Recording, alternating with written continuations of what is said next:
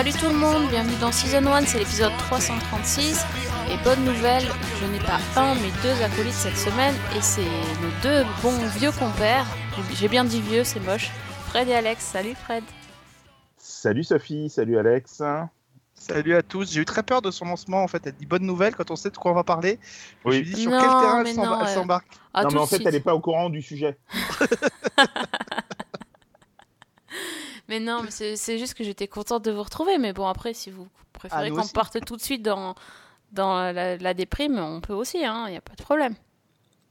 Bah oui, allons-y. Voilà, donc euh, mes bien chers frères, nous sommes réunis aujourd'hui euh, en cette euh, date funeste euh, pour euh, parler de, du très très regretté Steven Boschko. Euh, bah, en fait, on a, euh, non, trêve de plaisanterie, on a été euh, tous les trois, je pense, euh, affectés par, euh, par la mort de, de Steven Boschko qui euh, nous a euh, tous marqués. En tout cas, je pense que tous les gens qui aiment les séries connaissent ce nom. Euh, celui qui euh, a mis les séries modernes sur les rails, on va dire ça comme ça, pour pas. On peut dire ça comme ça. Donc, euh, avant de commencer, est-ce que vous, parce qu'on a prévu de, de vous faire une petite review d'un pilote tout neuf, le pilote de New York Police Blues, on s'est replongé dans, dans celui-là pour vous montrer à quel point euh, les- cette série était géniale. Euh, mais avant euh, qu'on commence, est-ce que vous avez quelle série vous a marqué, Fred, le plus ancien Ah. Euh, bah moi c'est oui c'est moi c'est Hill Street Blues. Enfin c'est pas que Hill Street Blues mais ça ça a commencé par Hill Street Blues euh, puisque c'est c'est d'abord son premier grand grand succès populaire. Euh, public et critique et euh, c'est une série que j'ai regardée dès son premier passage euh, sur Canal+. Euh, Quelle année c'était du coup à peu euh, près ah, ça devait être euh, 1884. Voilà, je pense que c'était 84, 3 ans, et non pas 1800, mais 1900, 3 ans après le début de la série aux États-Unis. Euh, et ça s'appelait, alors, ça s'appelait pas Capitaine Furio comme euh, ce fut le titre quand, quand la série a débarqué sur la 5. Je crois que ça s'appelait La fille et le capitaine ou un truc comme, comme ça. Euh, Ce qui est pas beaucoup mieux. hein. ce qui est, ce qui est au- au- aussi pire, si on peut dire. Euh, non, ouais, enfin voilà, c'est vraiment une série que j'ai tout de suite euh, adorée, euh, même si j'avais pas conscience à l'époque euh, de la découverte, euh, puisque j'étais très jeune, euh, ça m'est arrivé quand même à une époque. J'avais pas conscience de la de l'importance de la narration. Euh, je j'avais pas conscience de l'importance de la série dans l'univers des séries télé, euh, même si on, pouvait tout de suite ressentir que c'était pas comme ce qu'on avait l'habitude de voir à l'époque, les Starsky et Hutch, les Dallas, les, euh, euh, enfin voilà, toutes ces séries très populaires, très basiques dans leur dans leur fonctionnement, dans leur écriture, ce qui ne veut pas dire mauvaise, hein, mais euh, enfin voilà, c'est une série qui m'a tout de suite marqué. Et puis après, j'ai développé une énorme passion pour la loi de Los Angeles. Euh, et pour ça, merci la 5, quoi. Parce que vraiment, c'était. euh, c'est une chaîne qui a apporté beaucoup de choses aux gens qui suivaient les séries télé dans les années euh, 80-90. Ok, très bien. Et d'ailleurs, on peut dire que Hill Street Blues a déjà remporté deux Emmy Awards dès la première année de, de création. Donc, euh, c'est vraiment une série qui n'est pas, qui est reconnue par tous les critiques justement aussi. Ouais, ouais, et puis Pas, il y a pas que eu- divertissement. Je, je crois qu'il y a eu 26 nominations la première saison, si je dis pas de bêtises. Euh, c'était, euh, c'était énorme et, et c'était une série à l'écriture hyper qualitative, à l'interprétation phénoménale de pas de un personnage ou de deux personnages, mais de vraiment tout un ensemble de, de personnages. Euh, Il y avait des intrigues euh, loufoques, des intrigues dramatiques. Euh, C'était un mélange de, tout ça et vraiment, j'ai adoré. Et quand je l'ai revu, après, quand il y a eu une diffusion sur France 3 quelques années plus tard, bon, ça a été très compliqué parce que la diffusion sur France 3 a été sabotée. C'était l'après-midi, mais ils ont diffusé des épisodes. certains épisodes ont été diffusés deux fois, d'autres ont été diffusés avec des mauvais titres français. Euh, Enfin, c'était une catastrophe. Donc, fallait vraiment. euh, moi, j'ai enregistré tout ça sur VHS à l'époque. Fallait vraiment euh, s'accrocher pour, pour suivre correctement la série. Mais quand on voit la série dans son ensemble, qui malheureusement n'est plus possible aujourd'hui, à part si on achète les DVD import. Euh, on se rend compte que c'est une immense série. Vraiment, euh, Street Blues, c'est extraordinaire. Mais bon, après, voilà, j'ai aimé La Loi de Los Angeles. J'ai beaucoup aimé des, des séries qui sont moins connues en France, comme Dr. Doogie ou euh, Flic à tout faire, ou Perman. Euh, et euh, évidemment, New York Police Blues, qui est euh, sans doute la plus grande série policière des années 2000. Armed robbery in progress. See surplus store corner Peebles Drive, North 24th Street.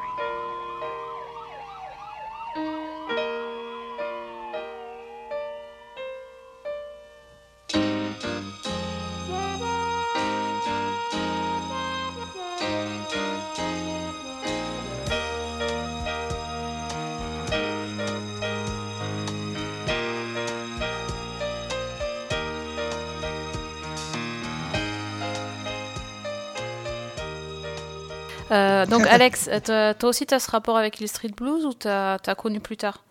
Beaucoup plus tardivement. Euh, je suis à... quand même à temporiser. Je pense quand même que euh, moi, mon premier rapport avec, euh, avec Boschko de manière très indirecte et inconsciente, et peut-être que c'est même pareil pour Sophie, c'est certainement Dr. Doogie. Je pense qu'elle est quand même, elle a quand même été assez connue dans les années.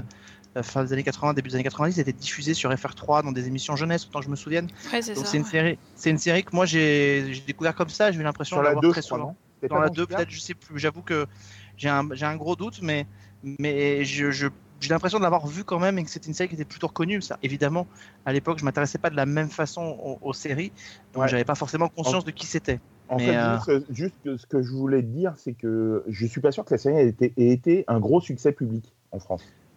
Non mais je pense qu'elle est paradoxalement beaucoup plus connue que n'était par exemple euh, euh, Hill Street Blues qui bénéficiait effectivement d'un autre, Possible. d'un autre titre français euh, qui visait à gommer effectivement cette aspérité de, de série collégiale euh, pour en faire une série beaucoup plus beaucoup plus dans l'air du temps de ce qui se faisait, de ce qu'on voyait chez nous, donc c'est-à-dire un héros solitaire en gros, hein, je caricature, mais donc je pense que c'est celle-ci. Je pense qu'après ma découverte de Boschko, fait par intermédiaire de là pour le coup de manière beaucoup plus consciente de Murder One euh, sur M6 Mm. euh, 95 ou 96. Donc euh, là effectivement d'un seul coup euh, c'était l'époque où on découvrait effectivement les séries via M6 en, en prime avec euh, l'arrivée de, de X-Files le dimanche avec euh, d'autres séries et là les séries commençaient un petit peu à s'installer et effectivement Murder One me, me faisait l'effet d'un événement qui débarquait.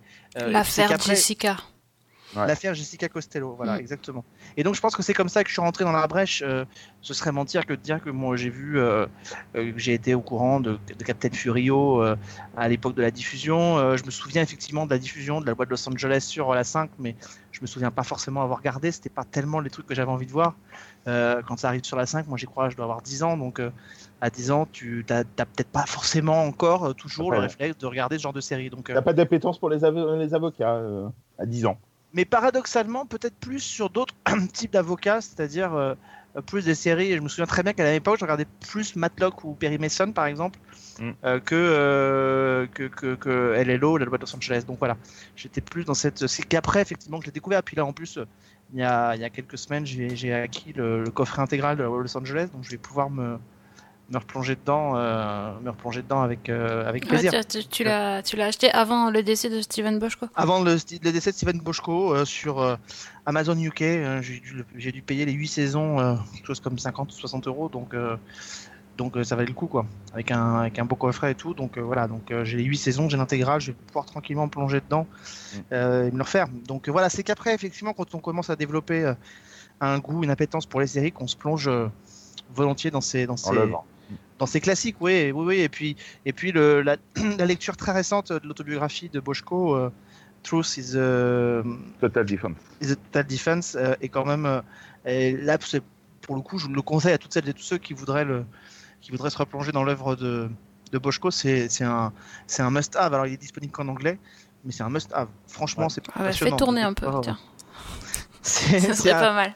c'est passionnant de découvrir vraiment de découvrir son son rapport au, au travail, son rapport aux, aux acteurs, aux auteurs, les gens avec qui il a travaillé. euh, Et et il y voilà. a, euh, et il y a euh, en plus, il y a plein d'anecdotes. Donc euh, ça, c'est euh, voilà pour le côté euh, entre guillemets people, c'est quand même c'est- agréable aussi. ouais, il Euh, balance sur tout le monde. Ouais, il balance il sur tout le Caruso. monde. Et euh, oui, bon, enfin ça, qui n'a pas balancé sur c'est ça, Caruso. c'est un peu facile. Et, et- Désirless peut-être. Ouais, peut-être, ouais. Et je, je voulais dire aussi, il y a une super interview de, de Boschko en français, par contre, dans le bouquin d'Alain Carazé, euh, Les Nouveaux Feuilletonistes. Euh, une très très longue interview où il revient sur sa carrière. Et c'est vraiment euh, hyper passionnant. Ah. Quand on aime son Mm. travail et découvrir vraiment. Voilà, c'est pas une interview euh, qui effleure juste le sujet, va vraiment en profondeur dans la création. Et euh, c'est vraiment hyper intéressant. Et euh, je conseillerais aussi, mais bon, ça faut le retrouver. euh, moi, je, je l'ai d'époque, c'était le Génération Série, ce trimestriel qui, marchait très fort dans les années Ah ouais. 2000, consacré à Hill Street Blues. Tiens, je vais aller fouiller dans mes archives. euh, Je dois les avoir par là, effectivement.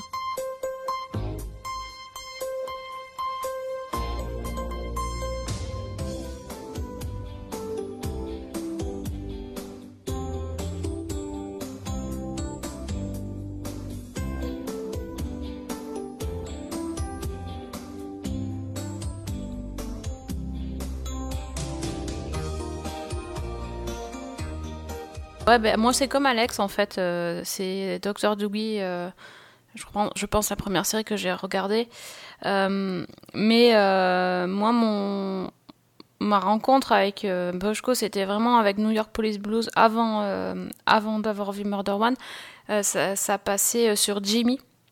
Ouais. Et j'avais quelqu'un qui avait Jimmy, donc j'avais réussi à avoir des épisodes, mais pas tous en fait. Euh, voilà, enfin, c'était. Je pense qu'en fait à la base, je devais enregistrer en- sur VHS, donc moi aussi, hein, et euh, je devais enregistrer le truc qui passait après. Mhm. Et je sais pas ce que c'était d'ailleurs. euh, c'était peut-être Friends ou un truc comme ça. Et il y avait eu par erreur en fait la fin de les fins d'épisode de New York Police Blues et et finalement j'ai fini par enregistrer tout quoi parce que c'était j'avais trouvé ça génial et euh, je me suis replongée dans la série c'était vers euh, je ne sais plus trop exactement 2004 2005 par là ils avaient fait euh, des diffusions sur France 3 depuis le début Ouais. Donc ça j'ai en fait New York Police Blues je ne l'ai vu qu'en VF et là, par contre, j'avais j'avais super bien suivi euh, pendant, euh, je pense, deux ans euh, de suite. J'ai suivi ces, tous les épisodes, donc j'en ai vu vraiment beaucoup. Et, euh, et donc, du coup, bah là, en fait, quand on, quand on a quand on a revu, enfin, pour revoir le pilote, ben, je l'ai regardé en français. Je pense que c'est la première fois que je, je dois regarder un pilote en pas en anglais, mais j'ai trouvé que c'était, euh, je sais pas, ça m'a fait quelque chose de le revoir en français, en fait. Bah, dis- disons que au- dans les années 90, euh, si tu voulais découvrir une série en VO, à part effectivement Canal Jimmy qui diffusait un peu de VO, il y en avait très très peu. Ouais, il n'y ouais. avait pas de VM. Euh, et si euh, un téléspectateur français, s'il faisait pas venir des VHS des États-Unis, euh, bah, il était un peu obligé de découvrir les séries en VF. Mm. Moi, c'est pour- ça que j'ai pas de difficulté à regarder les séries en VF. C'est une habitude de, de- de longtemps. Après, c'est beaucoup plus agréable de les regarder en VO, bien évidemment. Mais euh, il y a certaines séries, ça me dérange absolument pas. Et moi aussi, euh, NYPD Blue, j'ai découvert en, en, en français. Et euh, East Street Blues, surtout et la de Los Angeles, je les ai découverts en français. Et, euh, et ça me- bon, comme j'ai encore mes VHS qui ont été euh, numérisés, c'est euh, je les- j'ai- quand je les revois, c'est en français. Ça me Ah, dérange tu les pas as encore. Ah, excellent. J'ai réussi à les récupérer. ouais. D'accord. Et euh, est-ce que vous avez vu d'autres séries euh, de Boschko, de celles qui sont un peu moins connues, euh, style, euh, je sais pas, Brooklyn South, Commander in Chief, Alors, tout ça?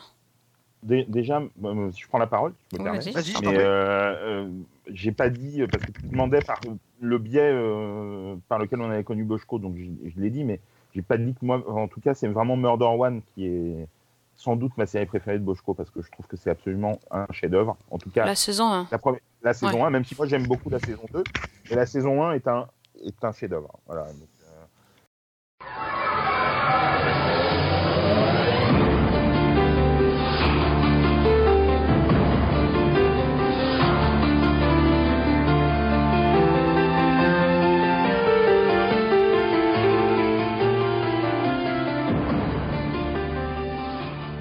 J'ai suivi ça, si je me trompe pas, ça a été diffusé euh, entre juillet et août. Un euh, été, ouais. un été voilà sur sur M6 et j'étais mais scotché de bout en bout et j'ai trouvé ça mais mais brillant brillant brillantissime de bout en bout c'est vraiment exceptionnel. Je me souviens, je l'ai regardé avec ma mère cet été-là et on était. euh, on faisait des théories et tout pendant la semaine euh, en attendant la suite, quoi. C'était Ah, vraiment le truc à suivre. hein. Elle est elle est elle est fabuleuse cette série vraiment. euh, Euh, non, mais pour revenir à ta question, qui est euh, des, des séries plus rares.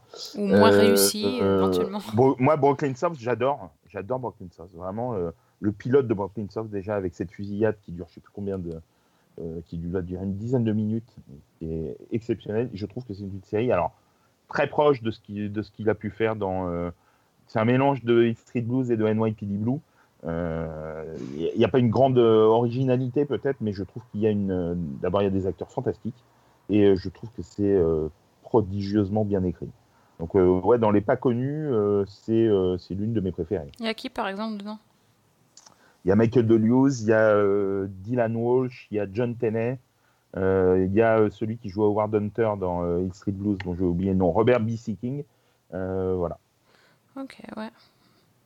Il n'y a eu qu'une saison. ça va pas... Il y, a eu qu'une- il y a eu 22 épisodes, ouais, Ouais. tout à fait. Je crois que je suis passée à côté de celle-là.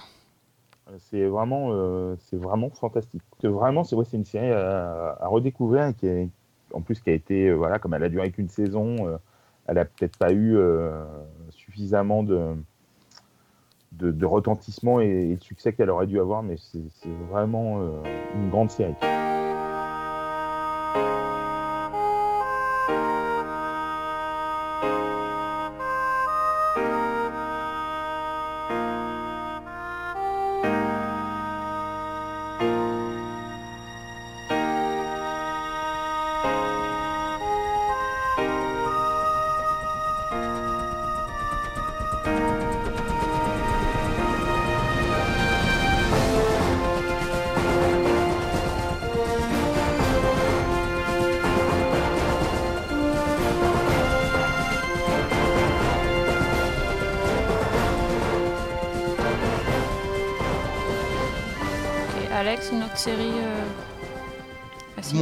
Bochco, non. Enfin, c'est. euh, je, je, je réfléchis, mais je n'ai pas l'impression de. Je regarde un peu sa filmo. pas Tu te rappelles de- qu'on avait fait le pilote, euh, il me semble, de Raising the Bar? Pour Ouais, on avait fait a Murder. très, très On avait fait Murder in the First aussi, qui était pas Ouais. mal, mais qui était. Le, Ça, le- en pas fait, c'est un peu. Non, mais le problème de le problème de Boschko aussi, euh, il faut le reconnaître, c'est que euh, quand il a vu, il a, il a c'est quelqu'un qui a, beaucoup, qui a tenté beaucoup de choses. Euh, euh, parfois, il s'est, voire même assez souvent Planté, hein. aussi, Mm. il s'est planté. Et du coup, il a eu une tendance à revenir euh, assez vite sur sur ses euh, Sur sa ses zone de acquis, sur confort. ses fon- sur sa zone de confort. Mm. Euh, voilà, il tente par exemple une incursion, on s'en souvient pas forcément, mais il tente une incursion euh, dans les années dans les années 2000 euh, sur sur la série médicale, bah, ça marche pas très bien. City of Angels, City of Angels. le, le flic aveugle, Blind Justice. Ouais, donc il retente, et c'est vrai que quand on regarde Brooklyn South, ça peut faire penser à Hill Street Blues qui faisait déjà un peu penser, euh, enfin à, NYPD Blue qui faisait déjà un peu penser à Hill Street Blues, même si elles ont euh, leur qualité. Et c'est vrai que Murder in the First, c'est le Murder premier degré, et ça fait penser à Murder One sur une période un peu plus courte. Donc, euh, donc voilà, donc c'est vrai que ça a été, ça a été quelqu'un qui a été un défricheur de, de, de, de, de, de- talent, un défricheur de- de- d'auteur, un défricheur de, plein de choses, notamment dans la relation avec les networks américains. Mais c'est vrai que c'est quelqu'un qui, en tout cas, a une, une deuxième partie de carrière un peu plus, euh, un peu plus compliquée. Voilà, ça- son dernier fait d'armes véritablement marquant euh, restera Murder One. Et encore, c'est une saison. La deuxième a été très compliquée en termes d'audience. Euh, Daniel Benzali s'en va. euh, euh, la série est scindée en trois parties. Enfin, Je suis pas Donc, sûr euh, que la, la série ait, ait d'ailleurs fonctionné dès sa première saison aux États-Unis. Je suis pense, pas certain non plus. En ouais. plus, c'est juste une série qui fait partie effectivement des, des, des- des séries dont on, on cite volontiers en, en parlant de en parlant de Boschko, mais Ouais. euh, Je, je pense qu'en fait, il n'a pas su prendre le train des années 2000, euh, Boschko. Euh, parce que il a, à part la fin de NYPD Blue qui doit se terminer, je crois, en 2004 ou 2005, si je ne dis pas de bêtises. c'est 12 saisons, donc ça doit être Ouais. 2005. Ouais, voilà. Euh, après, euh, il n'a pas eu vraiment de, de, de séries très marquantes. Quoi. Euh, elles ont duré quelques saisons. Euh, le max, ça doit être trois saisons avec Murder in the First. Peut-être Ouais. Rising, Rising the Bar, ça a duré quoi? Deux trois saisons. Deux. Deux saisons. Mm. Euh, voilà, donc c'est Murder in the First. Le reste, euh, il n'a pas réussi à, à- euh, je pense, à s'adapter à, à l'époque. Et, euh, et puis, il y, a, il y a surtout des. C'est l'époque où sont arrivés les David Chase, les Matthew Weiner, les Vince Gilligan, les, les Sorkin. Et c'est pas qu'il était démodé, mais c'est que ces créateurs-là ont sans doute apporté une modernité qu'il était plus capable de euh, lui d'avoir. Euh, il, était toujours brillant dans l'écriture, mais euh, il était peut-être un peu coincé dans, dans ce qu'il avait apporté dans les années 80-90, je pense. C'est pas lui faire offense, je pense, de dire ça. C'est- peut-être aussi quelqu'un dont l'héritage se situe davantage euh, sur. euh, je pense que pour, comprendre la, la raison pour laquelle il a peut-être eu du mal à passer le cap des années 80, des années 90 à début des années 2000, c'est il faut peut-être regarder l'endroit où se situe le, le- le meilleur l'héritage de Boschko. Et finalement, l'héritage de Boschko, en tout cas dans sa façon de gérer euh, les histoires, dans sa façon de faire, elle se situe beaucoup plus sur le câble américain de manière assez paradoxale que sur que sur les networks. Il y a une autre, un autre type de télévision qui émerge au début des années 2000 sur les networks et qui sont pas du tout euh, sur euh, le dans le registre de ce que de ce que fait Boschko et, et c'est pas un hasard si d'ailleurs au début des années 2000 Boschko migre vers les networks euh, vers les, les- les chaînes du câble Mm. Euh, il, il produit Overver euh, sur la guerre en Irak c'est sur une chaîne du câble Euh, il y a un bref passage par Commander in Chief mais derrière Raising the Bar c'est TNT TNT, ouais. ouais. voilà, donc Mm. c'est un- c'est un type dont certainement l'héritage de ce qu'il a impulsé à la télévision, euh, c'est euh, étiolé un petit peu avec euh, la fin de, de, de NYPD Blue. Et puis ensuite, ben, peut-être que les héritiers de Boschko, en tout cas Oui. une partie de ces héritiers-là, se situent sur, avec les auteurs qui ont travaillé sur le câble américain. et le câble américain émerge à la fin des années 90. Donc, euh, Juste pour tempérer un peu ce que tu dis, je pense qu'en en- en fait, dans les auteurs que je citais, il y en a un que, que j'ai pas cité, mais qui est, qui est peut-être le, comment dire, l'élève qui a un peu euh, mis, mis le, le maître dans l'ombre. C'est David Kelly, euh, Ouais. qui, a, qui a travaillé avec Boschko sur euh, la loi de Los Angeles, et, mais qui après a réussi à- Voilà, et Dr. Doogie, mais qui après a réussi à s'envoler de, de- ses Ouais, propres ailes et, a- et a créé vraiment, comme Boschko, vraiment des, des- une, qui a une carrière d'ailleurs un petit peu similaire, je trouve. Euh, Oui, parce là, que dernièrement, il David il est Kelly, revenu- euh, oui. voilà, il est revenu avec Little Lies, mais il a eu quand même une, une assez longue éclipse. Euh, mais bon, il a quand même créé, c'est quand même le créateur d'Ali McBeal, de, Practice, euh, de, j'en oublie encore, de Picket Fences. Voilà, il a, il a une, une énorme carrière et il a peut-être un petit peu mis euh, Steven Boschko dans l'ombre un certain temps, mais il épouse un peu la même- le même type de trajectoire, même si là, il revient en grâce avec Big Little Lies. C'est sûr que Euh, quand tu penses série avocat, euh, tu, tu penses plutôt à The Practice de Kelly que à Raising the Bar de, de Boschko.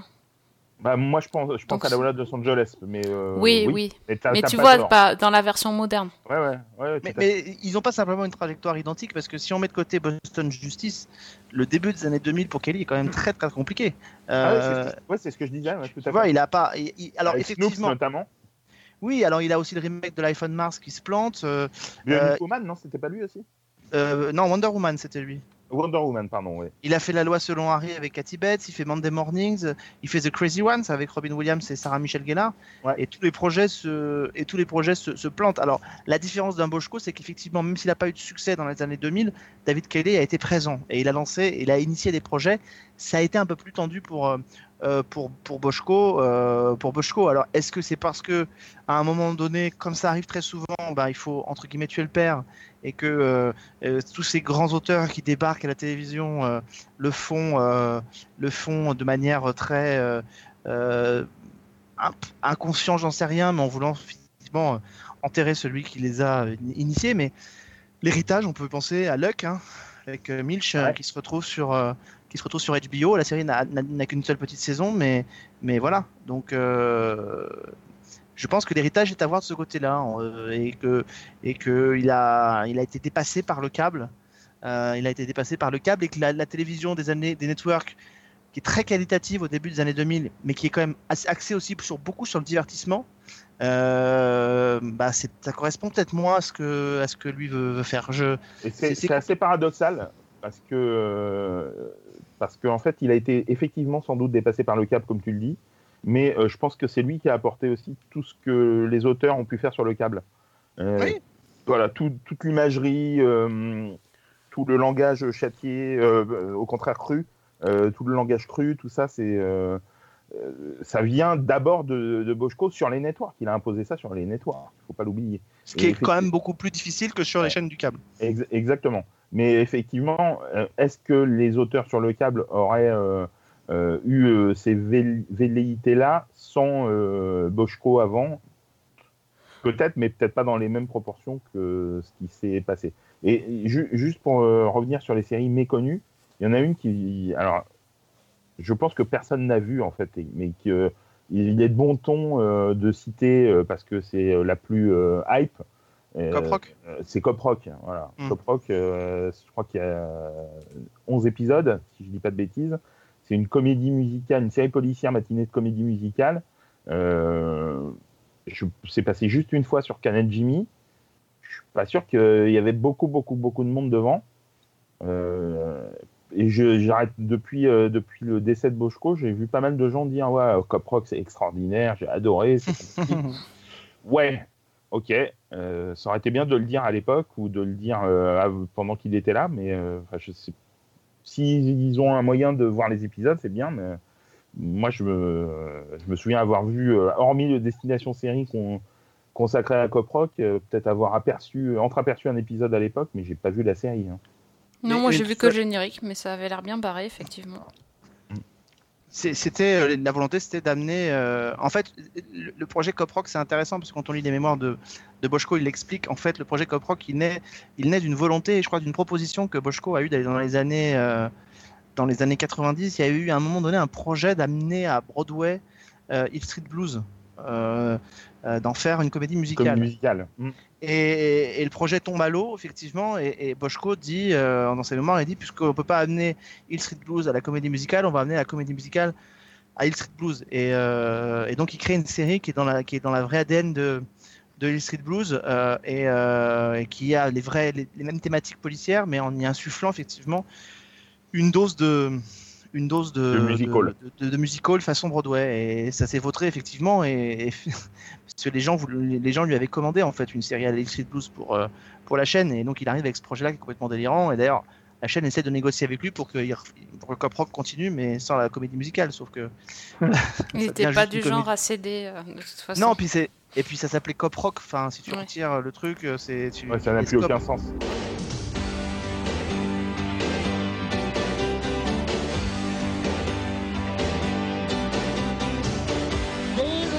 Of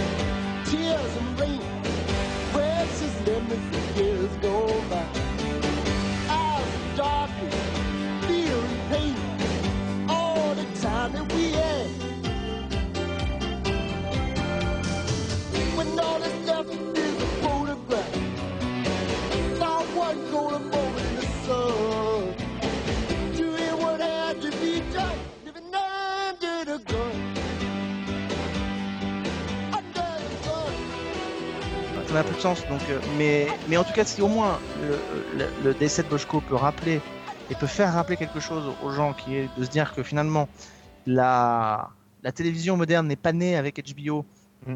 ou n'est pas née avec, euh, même avec Netflix, euh, parce qu'on a tendance à vite réécrire l'histoire, mais avec euh, avec la série de Boschko dans les années 80, même pas avec Twin Peaks, tu vois, je suis pourtant un grand fan de Twin Peaks, mais pas Ouais, Twin dix, Peaks. ans, dix ans avant, quoi. Avec, C'est dix ans avant, c'est 1981, euh, et, euh, et c'est le fruit aussi de tout un travail qui est initié en amont, euh, euh, parce que évidemment tout ne naît pas comme ça, c'est pas c'est pas comme le Big Bang, hein, tout ne naît pas euh, dans, un, dans une explosion cosmique, euh, tout est le fruit aussi de travail qui est fait avant, notamment par euh, la boîte de production qui l'intègre, qui s'appelle euh, MTM, MTM. qui l'intègre dès les années 70 et, et le travail qui est initié, euh, voilà, même avec des sitcoms euh, dans les années 60 comme le Dick Van Dyke Show ou, euh, et plus tard Mary Tyler Moore. Et puis voilà, euh, Boschko y arrive, euh, il arrive et, et parce qu'il tombe sur des gens aussi au sein de network.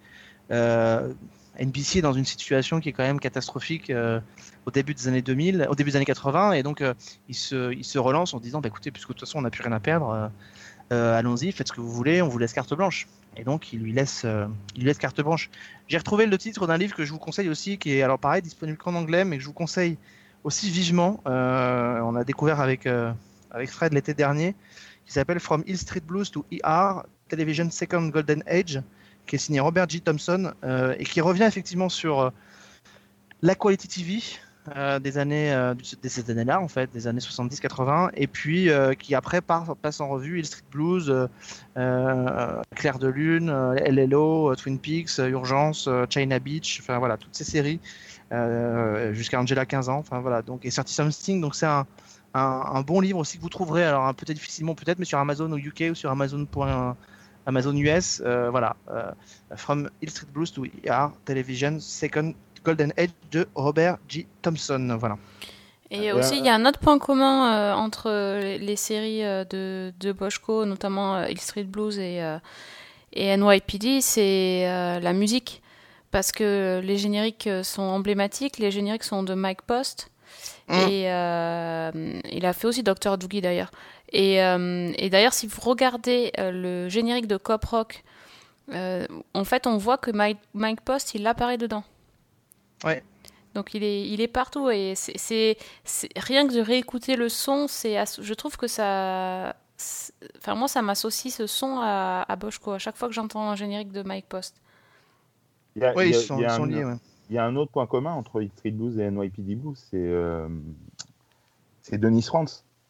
Denis Ah oui, qui oui. joue euh, dans, dans les deux dernières saisons de Hill Street Blues euh, le rôle du, de ce qui est un peu l'embryon de, de Sipowicz, euh, puisque c'est le détective euh, Norman Boons, qui est un- une espèce de ripou, euh, euh, qui est vraiment euh, une, vraie pourriture, mais qui a, un fond d'humanité malgré tout et, euh, quand même, qui deviendra même le héros d'un spin-off de Hill Street Blues qui durera qu'une saison, je crois, qui s'appelle Beverly Hills Boons. Et euh, donc toujours avec Denis Franz, qui euh, donc après se deviendra euh, euh, Sipowicz dans NYPD Blue, et Denis Franz qui avait joué dans les premières saisons de Hill Street Blues un autre personnage. D'accord. Et d'ailleurs, euh, il disait euh, Dennis Franz qu'il avait été casté euh, bien avant les autres en fait parce que le rôle de Sipowicz a, écrit- a été- a été écrit pour lui. Ah oui. Et donc c'est le seul qui a qui a été casté avant que le scénario soit prêt. Donc euh, ils, ils ont vraiment rendu. c'est vraiment fait pour lui quoi. Et d'ailleurs il n'était pas très chaud. Il se Oui, demandait un peu euh, si les gens allaient, bah, comment et- les gens pouvaient apprécier un tel personnage quand même. Et, et, et Boschko lui a dit T'inquiète pas, on va, on va le faire aimer. Ouais, bah, mission mission accomplie. Mission- Hein. Mi- mission totalement, totalement accomplie. ouais. Et, et juste un- une info, puisqu'on était, on finissait sur Cop Rock, euh, on a parlé de Mike Post, effectivement, il y a aussi Randy Newman, qui est Mm. un, un grand euh, compositeur de musique de film. Randy Newman, c'est de cinéma, oui, c'est ça, qui est à la tête euh, de, de- de beaucoup de films, euh, et notamment beaucoup de films de, de, Disney et de Pixar, puisqu'il a travaillé sur la musique de Toy Story 1, 2, 3, sur euh, Mille et une pattes, sur Monstres et compagnie, sur Cars. euh, sur Cars jusqu'à Cars 3, sur euh, La princesse et la grenouille, euh, sur James et la pêche géante. Enfin voilà, donc il a travaillé sur beaucoup beaucoup de films. Donc voilà, ça fait partie de ces grands compositeurs. Donc c'était pour dire qu'il y avait un soin réel qui était apporté aussi au, travail sur sur ces séries-là. Et on le voit bien.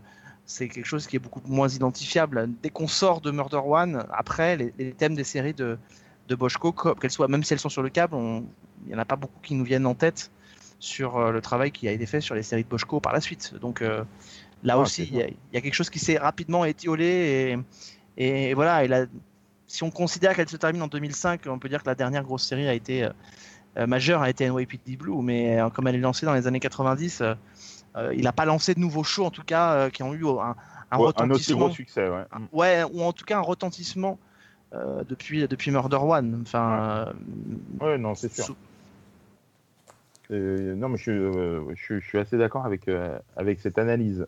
Mais euh, euh, une chose qu'on n'a pas dite non plus, je pense que c'est quand même important, c'est qu'avant de devenir ce immense euh, créateur de séries, il, a- il s'est quand même fait la main sur euh, Colombo notamment. Euh, il a écrit, non pas comme on peut le penser, un seul épisode, celui réalisé par Spielberg, le livre témoin, mais il a écrit sept épisodes de Colombo. Euh, et puis il a, euh, il avait écrit, il avait co-créé une série avec James Earl Jones qui s'appelait Paris, qui n'avait pas bien bien fonctionné.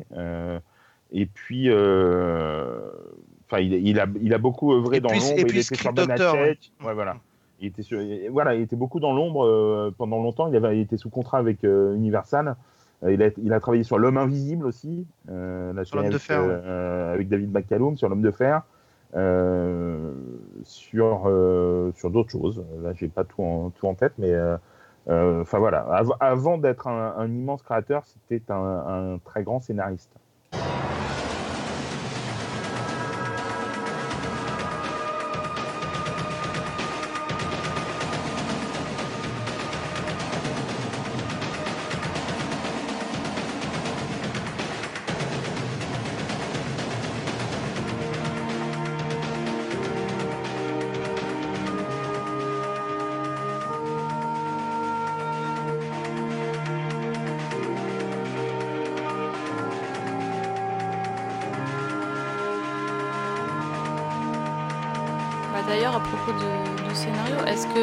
Tu pourrais pitcher euh, la série euh, NYPD Blue Peut-être qu'il y en a qui connaissent pas quand même.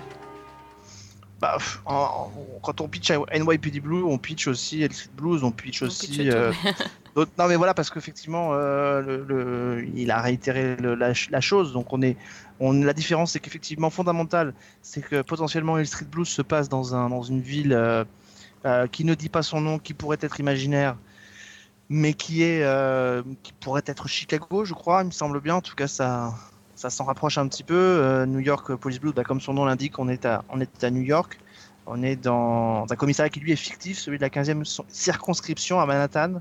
Et donc, euh, bah, le, le NYPD signifie New York Police Department. D'ailleurs, vous l'avez dans toutes les séries. Dans les experts, si vous regardez bien, vous avez le. Alors, je crois que c'est le LAS, il me semble. J'ai un doute pour Las Vegas. Non, non, Euh, c'est. euh, euh, ah oui, pour Las Vegas, oui, peut-être. Non, j'avais euh, Los. Los Angeles en tête. C'est le LAPD. Ouais. Enfin voilà, donc ça c'est le donc le New York Police Department euh, et évidemment avec euh, le, le, le, le, parcours notamment d'un policier qui est Andy Sipowicz, qui est une une, euh, une sombre pourriture, euh, raciste, euh, alcoolique, euh, mais terriblement humain. Et euh, c'est un peu ce qui a été la marque de fabrique, en tout cas au départ de euh, de Boschko, c'est d'être capable de mettre en avant des personnages qui sont euh, c'est lui le précurseur un peu des, des, des- si on met de côté le, le, le- le travail fait par David Jacobs sur Dallas avec le personnage de JR, c'est lui qui met un peu en avant les premiers anti-héros de la télévision, la télévision américaine. Donc euh, il y en a plein dans le commissariat District Blues et, Ouais. et Sipowicz Baker, en est un voilà, et en est l'incarnation la plus euh, la plus flagrante parce qu'effectivement, il a été euh, il a été extrêmement euh, popularisé. Euh, La série a, a eu le la chance, ou en tout cas, d'arriver effectivement au moment où émergent les chaînes du câble, puis Internet, et, et, et du coup, Sipowicz a eu, a, a eu une aura beaucoup plus importante que n'ont eu, en France en tout cas, les héros de, de Street Blues. Ah, mais- Et donc la particularité, c'est que Sipowicz, je l'ai pas dit, mais voilà, fait toujours équipe avec un avec un, un second euh, qui, a- qui a été incarné par plein de gens, on l'a dit, David Caruso, euh, Jimmy Smith, euh, Paul Marc Paul Marc Goslar et puis euh, Ricky Dans, Schroeder. dans l'autre euh, sens, Marc-Paul Marc. Paul. Oui, oui, oui, Marc Paul Goslar, pardon, et Ricky Schroeder. euh, Ouais, Ricky Schroeder, c'était, ça faisait un peu mal quand même.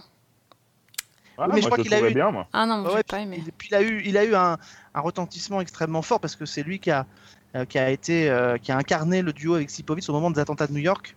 Euh, et si je me trompe pas, il meurt dans les attentats de New York. euh, le personnage de Ricky Schroeder, j'ai un doute, mais il me semble bien.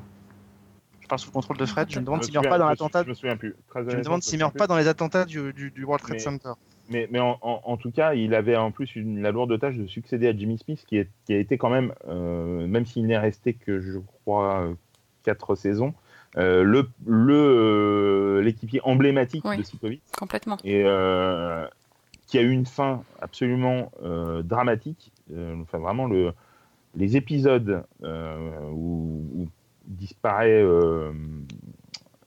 Bobby Simon sont vraiment, mais, à foutre les poils, quoi. Vraiment, sont dramatiquement hyper bien écrits, hyper émouvants.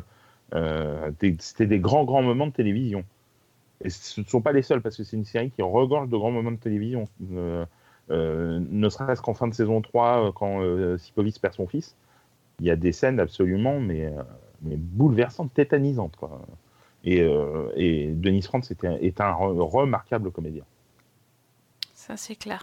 Bah, d'ailleurs, euh, dans le... enfin, je sais pas si vous avez cette, cette impression, mais en regardant Pilote, j'ai eu l'impression qu'il s'était passé mais 10 000 choses dans, dans un seul épisode. Enfin, c'est, absolument incroyable.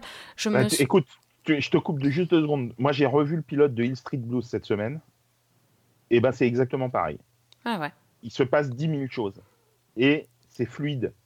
Mais c'est ça. Pas, euh, et c'est ha- hallucinant. Ça, la caméra passe d'un personnage à un autre dans le même décor, euh, dans un même mouvement, dans la même scène. Et tu n'es absolument pas. Tu te rends compte qu'ils faisaient déjà ça en 1981 alors qu'on n'y était pas habitué.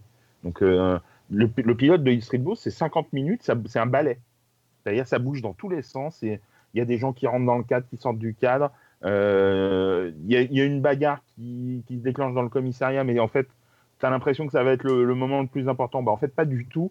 Euh, la caméra se détourne de la bagarre pour aller vers euh, un, flic qui prend une déposition. t'as une, une avocate qui est en train de se faire draguer par un flic d'un autre côté, t'as d'autres flics. Enfin, c'est vraiment hallucinant en termes de, alors de mise en scène déjà, parce que mais d'écriture, c'est prodigieux. Et effectivement, il y, a- il y avait ça aussi dans, euh, dans New York Police Blues dans le pilote. Non, parce que la marque de fabrique euh, de, de, de cette série, c'était quand même le, le- la caméra épaule avec tous ces mouvements Ouais. de caméra et tout ça. Ça, je m'en souvenais vraiment très très bien. Mais je, je me souvenais pas du fait qu'il y, y avait autant de, de choses qui se passaient en même temps. Enfin, et, et en plus, euh, pour un pilote, il est sacrément bien fait parce qu'ils osent. euh, Enfin, ils osent déjà tout. Ils commencent quand même euh, avec euh, le personnage principal bourré euh, et qui dit que des, des atrocités. Euh, une minute après, il y a une scène de sexe. Euh, après, il y, a, il y a une fusillade. Après, il y a encore du sexe. Après, il y a. ça n'arrête, ça n'arrête pas. Enfin, je, je me suis dit, mais c'est incroyable. C'est pas possible que cette série elle date de 93. Et ouais, ouais, ouais, elle était très euh, avant-gardiste, euh, je pense. Euh, en tout cas, dans sa manière de montrer effectivement le, le sexe, d'avoir un langage très très cru à, l'écran. Euh, Enfin, c'était, ouais, c'était vraiment, c'était impressionnant et c'est, vraiment remarquable. Quand tu le regardes encore aujourd'hui, je trouve la série ultra moderne. Ouais, complètement. Franchement, moi, j'ai été happée. J'ai regardé le deuxième épisode en suivant. Et là, j'ai qu'une envie, c'est de recommencer la série. Mais euh, bon, après, c'est des à coup de 22 épisodes par saison, donc ça fait, ça fait, Bah, ça fait un peu deux- 200 et quelques épisodes, mais Moi, je l'ai fait il y a quelques. Enfin, je l'ai fait. J'ai commencé à revoir la saison 1 il y a quelques mois. Euh, malheureusement, je n'ai pas pu continuer, mais j'ai fait ouais, une. euh, j'ai dû voir une quinzaine d'épisodes. Mais c'est vraiment. C'est génial. Puis le personnage de, de Caruso, est, même si lui est un gros. Un sale type, c'est, euh, le personnage est fascinant. Et on est, euh, on est effectivement à cette. Euh, Hill Street Blues ouvre la voie à. Euh, NYPD Blue ouvre la voie à cette euh, nouvelle télévision effectivement qui commence à arriver. On est euh, un an avant le début d'Urgence ou de Friends. hein. D'ailleurs, il y a Ouais. Jerry euh, euh, Stringfield de Sherry, Urgence qui est dedans, Sherry pardon qui est, de- Ouais. qui est dedans. Il y a David Schwimmer qui a aussi un rôle. Euh, on est, on est un David an Schwimmer. Avant euh, le début de ces deux séries-là qui seront euh, aussi iconiques de ces, de ces années-là. Mais, mais objectivement, euh, NYPD Blue ne ressemble à rien d'autre à la télévision, à la télévision américaine des networks de cette époque-là. surtout le fait ce qui qu'il va arriver derrière sera très rapide. Enfin voilà, à part le rythme de tournage, comme tu le disais Sophie, les caméras à l'épaule, le fait qu'on soit au plus près de l'action, et ça c'est quelque chose qu'on va retrouver dans Urgence par exemple, euh, Ouais. et, et avec cette espèce de rythme, avec ce truc très effréné. Mais, mais quand tu regardes des autres séries, il y a des très très grandes séries de cette époque-là, mais on est quelque chose des, des registres très différents. Et mo- moi, j'ai trouvé aussi très, euh, très, très incroyable de, de voir que dans le pilote, il se, enfin, il, euh, le, enfin, Sipovic se, se fait descendre, quoi. Oui, J'ai dit, mais alors, quelle euh, série commence par le, par Bah. son personnage principal qui se fait, enfin, Street Blues. ouais, voilà. Bon, d'accord. Bah, bon, faut que je regarde Street Blues, quoi. J'ai bien compris. Dans, dans le premier épisode d'Hill Street Blues, tu as deux des personnages qui deviendront des, je pense, les personnages préférés du public, qui se font descendre à l'issue du pilote, et qui, comme euh, comme Sipovic, vont revenir dans la série. D'accord, tu vois, c'est moi j'ai trouvé ça tellement fou euh, puis que ça se passe en plus même pas, tu vois, genre en, en fin d'épisode en cliffhanger, tu vois, mais en plein milieu, tu t'y attends tellement pas. Bah ouais. ouais. Et euh, c'était c'était c'était fou quand même. Et la scène de, de sexe avec Caruso, euh, enfin aussi pour l'époque, j'ai trouvé que c'était euh, assez osé. Puis il y en a vachement en fait dans, dans la série. Bah, il y en a, il y en a beaucoup et euh, et c'est pas euh, comment dire, c'est- celle qui va, il va y avoir de plus en plus quoi. Ouais. Les scènes avec Jimmy Smith et comment s'appelle-t-elle? Euh, hop, hop, hop, hop, Kim Delaney, Dolani, oui. qui, est, voilà, qui joue Di- Diane Russell, euh, seront beaucoup beaucoup plus hard hein, par la suite. Euh, vraiment, c'est, enfin, c'est vraiment top. C'est- on, on voyait pas ça à l'époque nulle part. Maintenant, euh, tu vas sur Stars, t'as toutes des, des, des, T'as que ça, oui, des bien scènes sûr. de sexe pendant tout l'épisode. Mais, Mais c'est euh, presque de la série de câble, hein, euh, NYPD Blue. On est vraiment Ouais. déjà. C'est pour ça que tout à l'heure, le parallèle avec cet euh, héritage de, de, de qui se situerait peut-être plus sur le câble que sur les networks, euh, il était déjà très, très, très en avance. Donc il y a eu effectivement un, sursaut dans les années 80 où il y a eu aussi Saint Elsewhere, il y a eu euh, Miami Vice, il y a eu 30 Something, China Beach, Twin Peaks, etc. Mais, dans les années 2000, on a, on a vraiment une télévision de network qui se met en place et qui est très bonne, très efficace. Mais, mais, mais Blue est vraiment sur un registre à part hein, pour les sexes, pour le, le caractère quand même très raciste de, Oui. de Sipovitz, qui est quand Ouais. même un personnage qui balance des horreurs. Enfin, Et qui est alcoolo aussi. et qui est alcoolique, mais qui, qui est alcoolique et puis qui balance des horreurs. Enfin, on est sur, euh, on est sur, on ne se cache plus quoi. Et euh, parce que effectivement, c'est un long héritage, mais pas si long que ça. Euh, c'est 12 ans avant Hill Street Blues. Donc on est sur une télé en tout cas adulte qui est encore à maturation, euh, avec des héros dont on n'a pas l'habitude. Les, les- les héros, les anti-héros, ce qu'on appelle les anti-héros, c'est-à-dire montrer des héros avec des fêlures. Euh, on se, sou- enfin, souvenons-nous quand même que deux ans après NYPD Blue, et donc malgré NYPD Blue, euh, Profit ne passe pas les- la, la première saison et les huit épisodes avec un anti-héros. Donc euh, il y, a, il y a quand même un, un cas particulier qui est réservé à, à, à NYPD Blue et, et- et au personnage de Sipovitz qui n'existe nulle part ailleurs à la télévision. Les héros d'urgence, il y en a quand même pas beaucoup qui sont des vrais anti-héros, en tout cas au début. Ouais, c'est sûr. Donc euh, Friends, ils sont tous très attachants. Enfin, il va falloir vraiment qu'on arrive à la fin des années euh, 80, allez, 97. Ah si, alors si, je dis une bêtise. Euh, ce serait pas juste de le dire. À la même époque, euh, NYPD il y a Homicide. Euh, ouais, trois ans après, ouais, tout à fait. Euh, non, Homicide. après. C'est 93, non? Bah oui, mais c'est 93 aussi, euh, NYPD Blue. Donc, euh, Ah, euh, oui, non, je sais pas pourquoi j'avais 96 en tête. Oui, non, t'as raison. 93. Oui, non, donc on, est à la, on est à la même époque sur NBC. On a, euh, on a, on a, on a euh, ou- oui, sur NBC, oui, on a, on a Homicide euh, qui débarque et qui est une série âpre, très sombre, très noire, avec des personnages qui sont euh, fracturés. Euh, voilà, c'est ça. Donc c'est exactement la même année. Euh, voilà, il y a ces deux exemples-là. Euh, qui, avec des personnages, euh, l'un des personnages de Homicide va traîner jusqu'à la fin euh, le meurtre d'une petite fille euh, au début de la première saison. Donc, mais c'est des cas, c'est des cas d'école, voilà. Et il faut attendre vraiment 97 et l'arrivée notamment de Oz, tiens tiens, qui est déjà quelqu'un qui qu'on connaît, qui était déjà sur Homicide, Tom Fontana pour avoir pour avoir effectivement une fiction qui en tout cas sur le câble devient alors là pour le coup âpre. Et on va avoir Homicide, on va on va avoir Oz, on va avoir Les Sopranos et tout ça, mais Ouais, ou The Shield, vraiment. après, après les- Ouais, au, au début Shield, 2000. Tout à fait. Parce que Oui, Vic Mackey, voilà. je pense que c'est vraiment l'héritier de Sipovitch quand même. Dans, dans, Oui. dans le truc Oui. euh, sale Et type. puis- euh, Et puis n'oublions pas que la France, euh, voilà, c'est très inspiré aussi de de, de, de, de NYPD Blue pour faire PJ par exemple sur euh, France 2. Euh, euh, euh, le commissariat, le générique, enfin, il y a vraiment des passerelles aussi. euh, et Écrivine ne se cache pas euh, qui a lancé euh, PJ. L'inspiration. hein. se Ah, c'est sûr que c'était pas Jules Lescaut. Hein. Et, et on est dans le même registre, c'est-à-dire une télévision française un peu, un peu aseptisée face à. Et d'un seul coup, il y a une série qui arrive et qui, euh, et qui bouge un peu les lignes. Alors le, le choc sera pas aussi violent chez nous, effectivement, parce qu'on continuera à avoir une télévision classique par la suite. Mais, mais, mais, mais c'est hyper intéressant. Boschko aura fait des émules. Tout à l'heure, Fred disait que Cop Rock, c'est de bon ton de, c'est de bon ton de pouvoir se, se, Se gosser. se gosser de l'avoir vu. euh, je, je- on cite pas de nom et tout, mais on- on- moi je rigole un peu parce que quand je vois les- objectivement l'état de la télévision et les, et les séries aujourd'hui, quand je vois le nombre de- de- de- de- d'auteurs ou d'auteurs euh, qui se euh, réclament de réclament de Boschko depuis sa disparition, ça me fait un petit peu rire aussi parce que euh, euh, où est-ce qu'ils étaient quoi? Euh, Où est-ce qu'ils étaient? Et je sais, il y a- je sais qu'il y en a certains, je sais que c'est vrai, que c'est vraiment sincère cet attachement à Boschko et à cette télévision là. Parce qu'on les connaît avec Fred, je pense à Lionel Olanga sur Sheriff, euh, même si la série n'a rien à voir avec euh, Hill Street Blues et le travail de Boschko, je sais que c'est quelqu'un qui aime vraiment euh, ces programmes-là, mais je sais que pour un ou deux auteurs pour qui c'est sincère, je, pour Marc Herpoux, je pense que son attachement à Boschko est sincère aussi, mais il y en a combien pour lesquels je suis pas certain que... De façade, ouais. Ouais, c'est un peu de façade. C'est un peu de façade. Euh, parce que euh, oui, ils étaient attachés peut-être effectivement à NYPD Blue, mais mais mais c'est à peu près. Je suis sûr que c'est à peu près tout. Enfin, je veux pas présumer, je vais pas parler pour eux, mais C'est vrai que j'ai vu beaucoup de Hill Street Blues est un chef-d'œuvre. euh, je suis pas sûr qu'il y avait 50 milliards de personnes devant Hill Street Blues quand même. hein.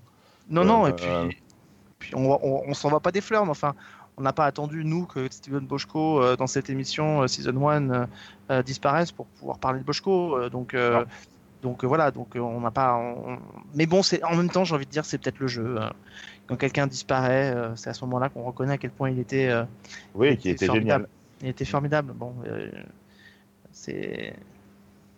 Comme ça, ça. restera un grand auteur et il nous a laissé quand même euh, des chefs-d'œuvre de télévision. euh, et Street Blues euh, mais, mais, mais- et, et, et NYPD Blue mériteraient toutes les deux d'être euh, d'être proposées aujourd'hui. Voilà. Enfin, je pense carrément, que- franchement, moi je.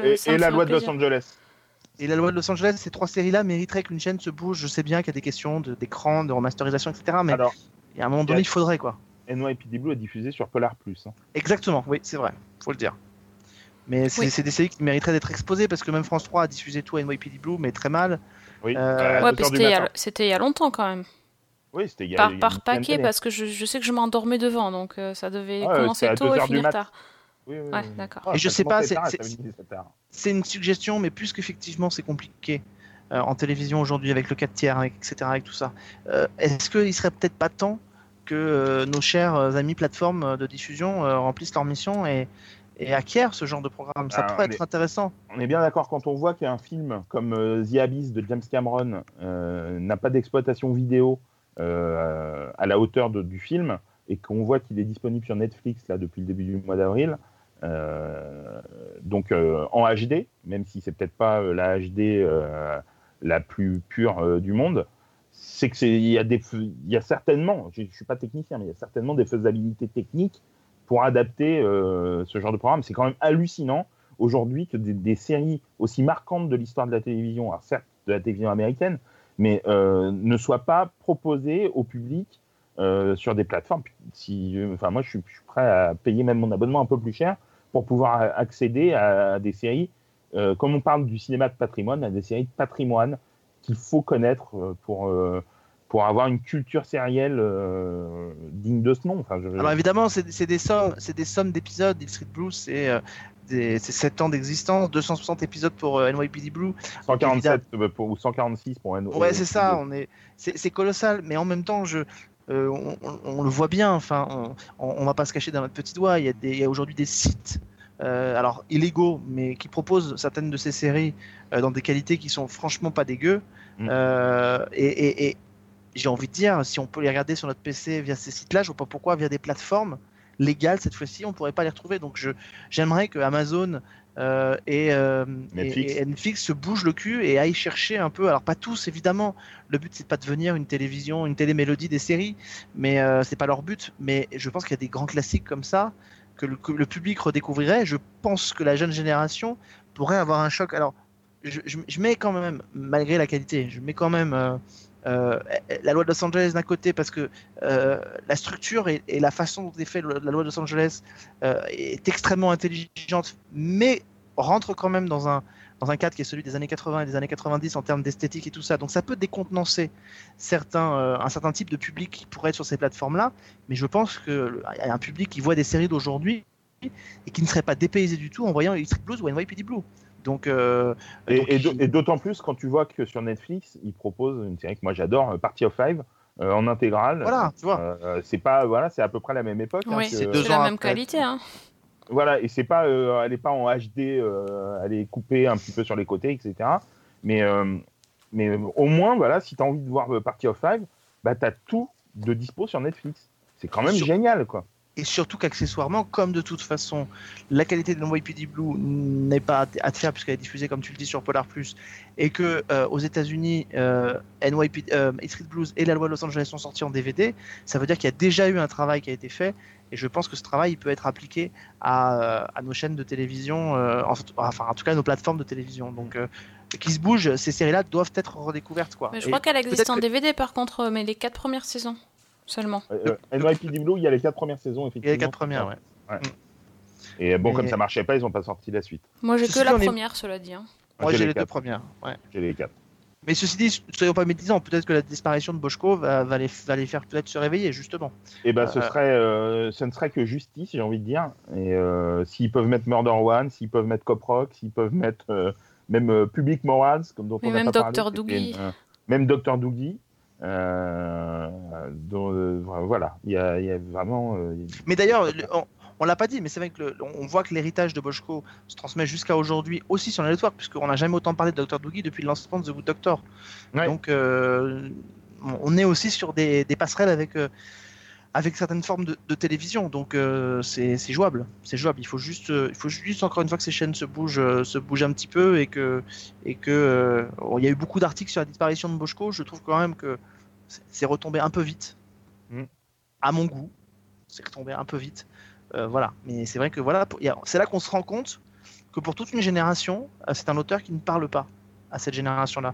Et c'est pour ça que d'ailleurs, il n'y a pratiquement pas d'hommage sur les chaînes de télévision ou, ou poussé ou sur des, des, des radios parce que bah, pour une génération, si vous leur parlez de Boschko, ça leur parle pas. Donc, euh, Mais je pense Mais que je- quand tu écris comme ça sur, sur le web, il faut élargir euh, ton propos. alors, Et c'est bon, c'était un peu. Ça m'a un peu. oui et non, parce que oui, moi aussi, mais en même temps, si on est totalement honnête, euh, on prend euh, 25 personnes dans la rue, on leur demande qui est Steven Boschko, il n'y en a pas un qui saura nous dire qui c'est. Oui, oui, mais c'est pas faux.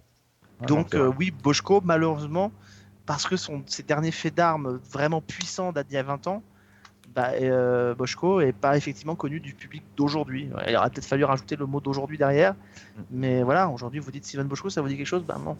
C'est pour ça que voir tous ces trucs qui fleurissent sur les réseaux sociaux fait un petit peu sourire, mais parce que j'ai pas l'impression qu'effectivement le public, le grand public connaisse vraiment son travail. Euh, et même les séries de Boschko ont eu un succès retentissant, et en même temps, objectivement, Sophie, euh, Fred, si on demande autour de nous, euh, si vous dites, vous connaissez euh, NYPD Blue, peut-être NYPD Blue et encore, mais euh, Alors, moi, je sais que dans mon entourage proche, Murder One est une, série qui a marqué. Et pourtant, elle n'a pas eu de succès quand elle a été diffusée sur M6. Mais c'est une série qui a marqué, en tout cas, des gens qui connaissent pas forcément tout le travail de, euh, de Boschko. hmm. Euh, mais, mais cette série-là, en tout cas, elle a, elle a marqué parce qu'elle était, euh, elle était quand même atypique. Euh, déjà de proposer sur 23 épisodes une seule histoire, c'était quand même gonflé. Euh, mais oui, sinon, sinon tu, tu, tu, tu as raison. C'est, euh, On va faire le test euh, demain. Oui, non, mais effectivement, et en plus, euh, les séries de Boschko ont eu un succès retentissant aux États-Unis. Euh, à part NYPD Blue, E Street Blues et la loi de Los Angeles, je crois pas en- qu'elle soit, ça a pu être des, vraiment des- d'énormes succès en France. Quoi. Ça n'a pas été euh, comme Dallas a pu être par exemple un énorme succès en France. Euh, E Street Blues et la loi de Los Angeles n'ont pas connu ça par exemple.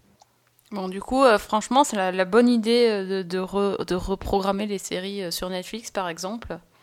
Ah, moi, je trouve que le, là. le- le- catalogue est génial euh, en, termes de nouveautés, euh, dans le sens génial. Je parle pas en termes de qualité, je parle en termes de, de propositions. Je veux dire, toutes les semaines, il y a une nouvelle série, etc. C'est quand même pas, ça me semble pas. Alors peut-être c'est illusoire, encore une fois, mais ce qu'a ce qu'a dit Alex ne me semble pas euh, improbable ou impossible de proposer des grandes séries du patrimoine américain, de la télévision américaine, comme, comme Hill Street Blues ou, ou La Loi de Los Angeles ou NYPD Blue. Ça me semble, euh, ça me semble être la vocation aussi de ces plateformes. Quoi. Oui, mais sauf que ces plateformes, en même temps, on a la réponse nous-mêmes quand on fait cette émission depuis longtemps, euh, en y réfléchissant, à mesure qu'on en parle. euh, alors, la seule qui pourrait vraiment le faire, c'est Netflix parce qu'elle a vraiment une portée mondiale.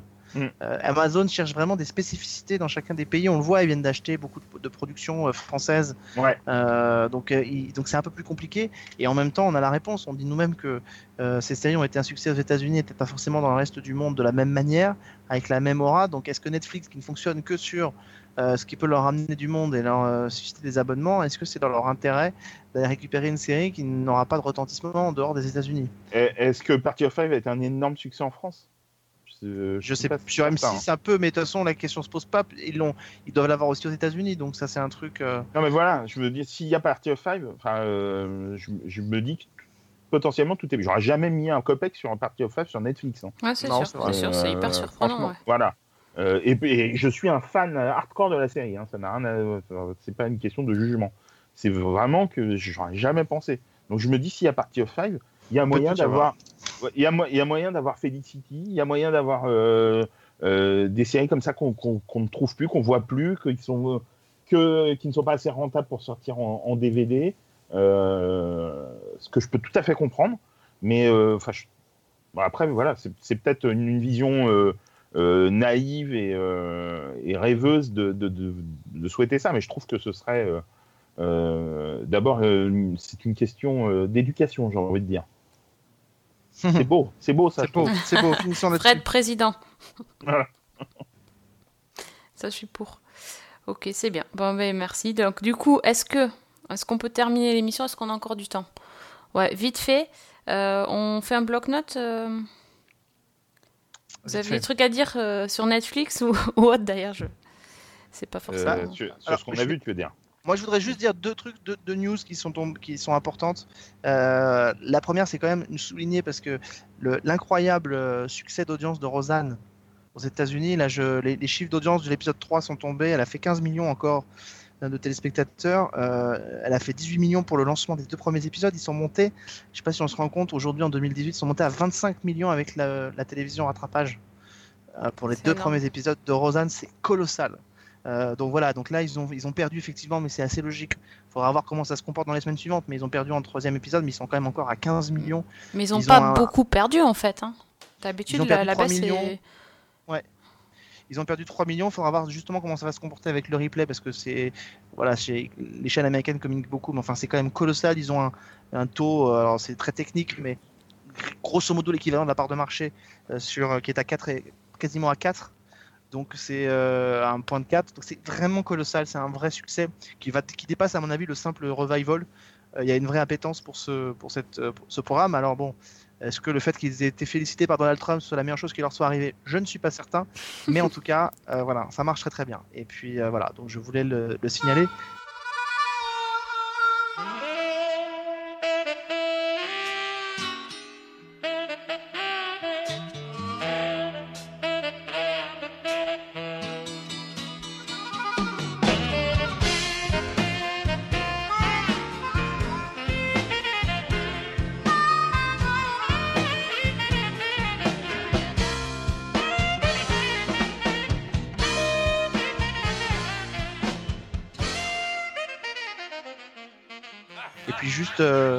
ça c'est juste pour Fredo. Signalons quand même l'arrivée dans la saison, dans la saison 8 d'American Ah. Horror Story de John Non, Collins. non. Voilà, il faut le Non, dire. Monsieur, je ne suis pas d'accord. Vous profitez Bah, moi, de votre présence dans le podcast pour placer encore des trucs à- sur Dallas. Je ne Non, suis pas d'accord. Dynasty. c'est pareil, c'est pareil. Dynasty, Dynasty qui a été prolongée pour une seconde saison. Euh, Grâce à sa diffusion sur Netflix. Non, mais Voilà. j'ai vu Et- la et- news, je me suis dit, mais il n'y a que Alex pour penser à cette news sérieux et ça t'est pas Ouais. loupé, quoi. Et, écoute, je voudrais justement le dire en plus parce que j'ai vu l'épisode de l'arrivée de Nicolette Sheridan euh, dans Ah, le rôle d'Alexis Dynasty. Carring dans Dynasty. euh, c'est- C'est-à-dire que déjà Dynasty, au départ, bon, on l'avait dit ici, c'était quand même pas glorieux. Mais alors Alexis Carrington et Nicolette Sheridan, si vous voulez, euh, c'est épouvantable. Voilà, c'est épouvantable de vulgarité, euh, c'est épouvantable de médiocrité. Euh, évidemment, les voix, ils essayent de raccrocher les morceaux euh, avec la série d'origine, puisque euh, dans la nouvelle version de Dynasty, il y a le chauffeur de Fallon qui vit dans un, dans un cabanon, enfin dans une baraque, qui appartient dans la série d'origine à Alexis Carrington. Donc on s'arrange pour nous la faire réintégrer son cabanon dans cet épisode-là, pour raccrocher les morceaux avec la série d'origine. Mais Nicolette Sheridan, euh, elle est vulgose au, possible. ah, J'ai euh, vu une, une image où elle a une espèce de, de, de- de fourrure blanche. Là. Voilà, c'est ça. Mais Oh là là là là là là là. C'est horrible, c'est horrible. Euh, euh, et j'avoue qu'avec des audiences comme elle fait, je ne comprends pas que cette série puisse être renouvelée. Mais bien sûr, la, la, la, la, la diffusion euh, mondiale de Netflix euh, a évidemment bien joué. euh, a évidemment bien joué. Donc euh, voilà, mais c'était juste pour dire que c'est épouvantable ce retour de Nicolette Sheridan dans la série. Bon. Merci Alex d'être. euh, Je suis contente d'être resté jusqu'au bout du podcast pour entendre des, des news de Dynasty, ça me fait plaisir. D'un autre côté, comme c'est toi qui enregistre, c'est mieux si tu restes. hein. Ouais, c'est con. J'aurais pu me casser aussi et aller voir un autre épisode de NYPD Blue, tiens, dès que j'ai entendu parler de, de Dynasty. Hein. Je suis sympa, Ouais. je reste. C'est vrai. Ouais, Et puis il faut quand même qu'on fasse notre, le mea culpa de tout le monde. Enfin, en tout cas, je parle dans la presse. euh, parce que tout le monde s'est Avec Fred, on avait parlé et on pensait la même chose. Euh, on s'est tous vautrés euh, sur l'audience de la série Le Chalet pour France 2. Ah oui.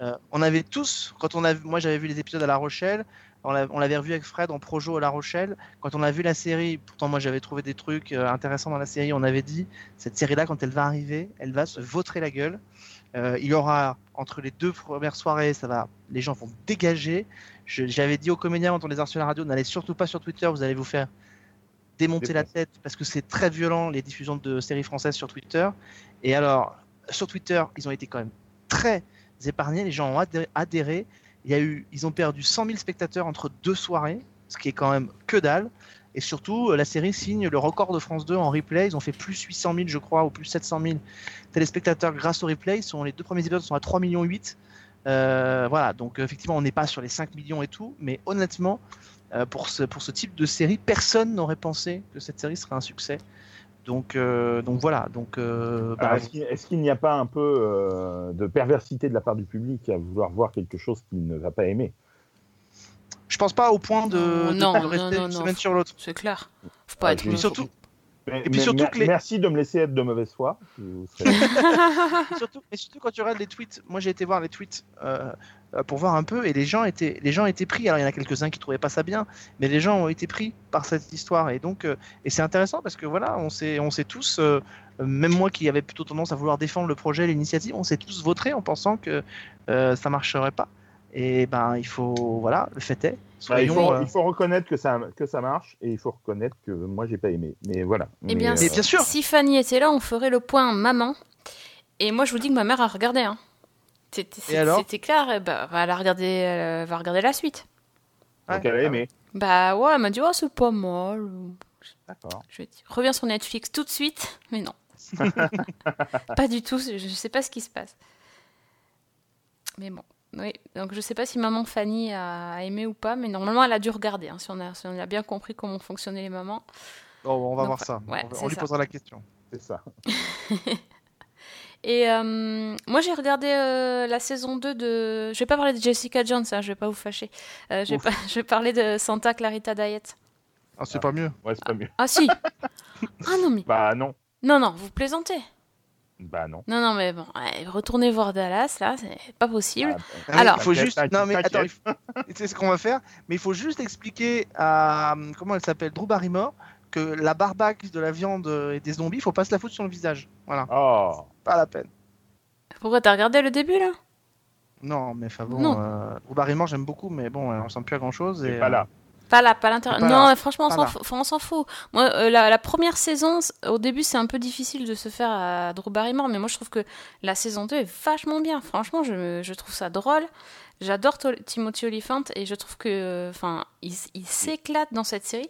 Et ils sont, ils sont allés. euh, Je trouve que c'est beaucoup mieux que la saison 1 parce que euh, l'histoire est moins euh, décousue finalement. Une fois qu'on a accepté le fait qu'elle est devenue zombie et qu'elle bouffe des gens. Du coup, ils, font toute une enquête pour savoir, pour découvrir en fait le pourquoi du comment, parce que dans la saison 1, euh, on a toujours, euh, à la fin, on n'a toujours aucune explication de comment elle est devenue zombie ou pourquoi et si ça va continuer ou pas. Et donc là, dans la saison 2, ils essayent un peu de comprendre l'origine du truc.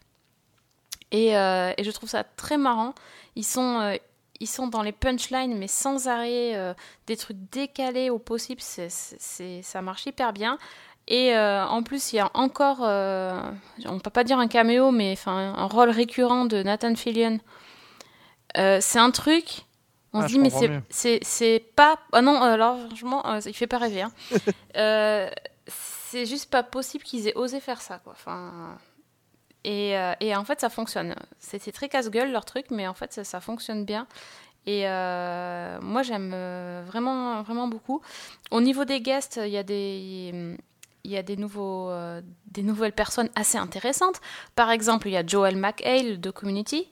Il y a euh, le mec qui jouait, euh, comment il s'appelle Euh, Gérard euh, McRaney de Major Dad. Major là, Dad. This Is Us, tout Euh, ça. non, de Simon, Simon et Simon. Simon et Simon, tout ça qui Enfin, de est. This Is Us, quoi, aussi. This Is Us, voilà, qui est, euh, qui est top. Et du coup, bah, j'ai j'ai pas mal enchaîné les épisodes. Il y en a, euh, il y en a 10 sur la saison.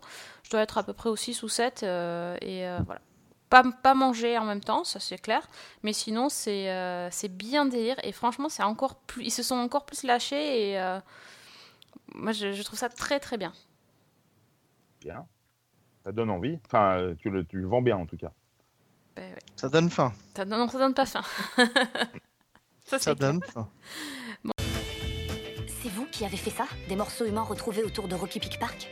Pourrait se répandre. Bien que de nombreuses personnes disparaissent de Santa Clarita ces derniers temps. On s'est débarrassé d'un flic et maintenant tu fais rentrer un autre flic dans notre vie Elle devient de plus en plus agressive.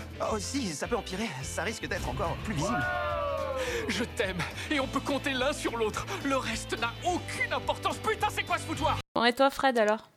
Euh, alors moi j'ai vu une série qui démarre euh, la semaine prochaine, c'est le 11 avril sur France 2, qui s'appelle Ben, série française avec Barbara Schultz et euh, Samia Ghasmi, euh, qui raconte l'histoire d'une journaliste euh, qui arrive euh, au journal euh, Ouest France. Enfin, je crois pas que ça s'appelle Ouest France dans la série, mais ça a été tourné en tout cas dans les locaux de Ouest France. Euh, journaliste de faits divers et euh, c'est mixé donc avec euh, euh, cette histoire de journalisme mixé avec des enquêtes policières. Et ben j'ai trouvé ça vraiment pas mal du tout, hyper efficace, très très bien mené, euh, extrêmement bien interprété par euh, tous les comédiens, notamment les deux principaux, mais par tous les comédiens, très bien dialogué, euh, bien et les dialogues sont vraiment bien euh, bien dits. Euh, bien, bien, c'est bien interprété. Vraiment, j'ai trouvé ça très efficace comme série. Euh, je vous conseille de découvrir. J'ai par contre deux bémols. Ce sont des épisodes de 52 minutes, mais en fait, ce sont des épisodes de 90 minutes coupés en deux. Euh, et ça, c'est. Old school. en 2000 voilà, en 2018, c'est quand même pas possible. Euh, de- Mais c'est la mode, on l'a vu avec l'art la du mode. crime, C'est pareil. Voilà. ouais. Ouais, c'est Mm. pareil avec l'art du crime. Euh, on le voit avec le succès de Captain Marlowe, qui sont des épisodes de 90 minutes. C'est c'est effectivement la mode, mais je trouve ça euh, dommage parce que la série n'en avait pas besoin. Pareil, ça aurait pu être une série sur le journalisme, ça aurait été vraiment passionnant. Les enquêtes policières, elles sont pas inintéressantes. Le personnage du flic qui est joué par Samir Ghesmi est génial. C'est pas le pro- c'est pas le problème. C'est c'est juste le problème de mettre des flics partout tout le temps. Euh, ça, c'est un peu euh, c'est un peu dommage de ne pas avoir suffisamment confiance en son héroïne pour ne pas faire euh, une série euh, sur le journalisme. Après, c'est une série qui est adaptée d'un format danois qui s'appelle Dict ou Dicté, je sais pas comment ça se prononce, mais donc c'était peut-être comme ça à, l'origine. Mais bah, en tout cas, c'est très efficace. hein. Franchement, je, vous- je vous conseille la série. Mais j'avais ces deux petits bémols quand même à apporter qui m'ont pas empêché, m'ont pas empêché d'adhérer, mais euh, euh, je me dis quand même en 2018, c'est dommage d'avoir recours à des, des artifices de, ce, de cette nature alors qu'on pourrait aller dans, dans quelque chose de peut-être plus audacieux. Je corrigerai juste ta phrase, c'est pas le problème de ne pas avoir confiance en son héroïne, c'est plutôt le problème de ne pas avoir confiance en son public. Ouais, oui, aussi. aussi. C'est- on, vrai. met, on met du polar partout parce qu'on pense que. C'est plus facile pas. et le public adhérera plus facilement. Mm. Ouais. Ouais, ouais, ouais. Alors ça, c'est ça, c'est dommage. Et, mais bon, euh, je vous conseille quand même de vous faire votre votre opinion et euh, je trouve que vraiment, pour le coup, c'est. euh, Enfin, moi, j'ai vu, j'ai enchaîné les six épisodes et j'ai trouvé ça vraiment super cool. Enfin, Et super bien. juste, Sophie, puisque tu as cité le, la, Fred a cité la série, regardez l'épisode de Sang et Lumière de Capitaine Marlowe avec David Suchet Ouais. en guest. Mhm. Voilà, David Suchet qui vient faire un guest dans Capitaine Marlowe. Je vous le dis parce que voilà, c'est ça fait partie des, des trucs très. euh, Et il y a Laura Très Smith qui fait attendu. Un petit, un petit Il y a caméo Laura Smith qui fait un petit caméo, mais c'est vrai que Mais ça David passe quand Suchet, ça le 23 avril, je crois. euh, David Suchet qui fait donc un. On est dans un petit village anglais de la Dordogne euh, euh, où il y a beaucoup d'habitants anglais. Puis il y a, il y a une- la mère du village euh, euh, qui disparaît. Je crois que c'est la mère du village, la, la femme du maire du village euh, qui disparaît. Et David Suchet est là, il vit dans ce village et il joue un ancien flic de Scotland Yard. Euh, et, qui est char- et qui décide de mener son enquête en parallèle de Marlowe euh, euh, et voilà et bon c'est David Suchet donc j'ai presque envie de dire on lui, on lui ferait jou- jouer le bottin lire le bottin ce serait déjà très bien Je note. mais, mais voilà, juste ça, voilà. Même si vous n'êtes pas fan de Capitaine Marlowe, de voir Oui. le face-à-face très tendre entre euh, Corinne Massiero et David Suchet, on sent qu'il y a une profonde, un profond respect de Corinne Massiero face à David Suchet. Et, et voilà, et c'est très, c'est très plaisant. Voilà, l'épisode est pas, en, en termes de narration et tout, l'épisode n'est pas forcément ultra méga euh, révolutionnaire. C'est assez classique dans la narration, mais voilà, le simple fait de voir David Suchet qui vient dans la série, euh, moi je dis banco. C'est je noté dans mon agenda. Je Regardez c'est le 17 Capitaine le Marlowe. 17 avril. hein. Ah non, mais tu me dis 17 le 23. bah, bravo. Euh, on commence va bien. vérifier. Bravo. Va- Dis ce que tu as à dire, Sophie, je vais regarder. Non, mais j'avais rien d'autre à dire en plus. Je, je note dans mon agenda en Si, direct.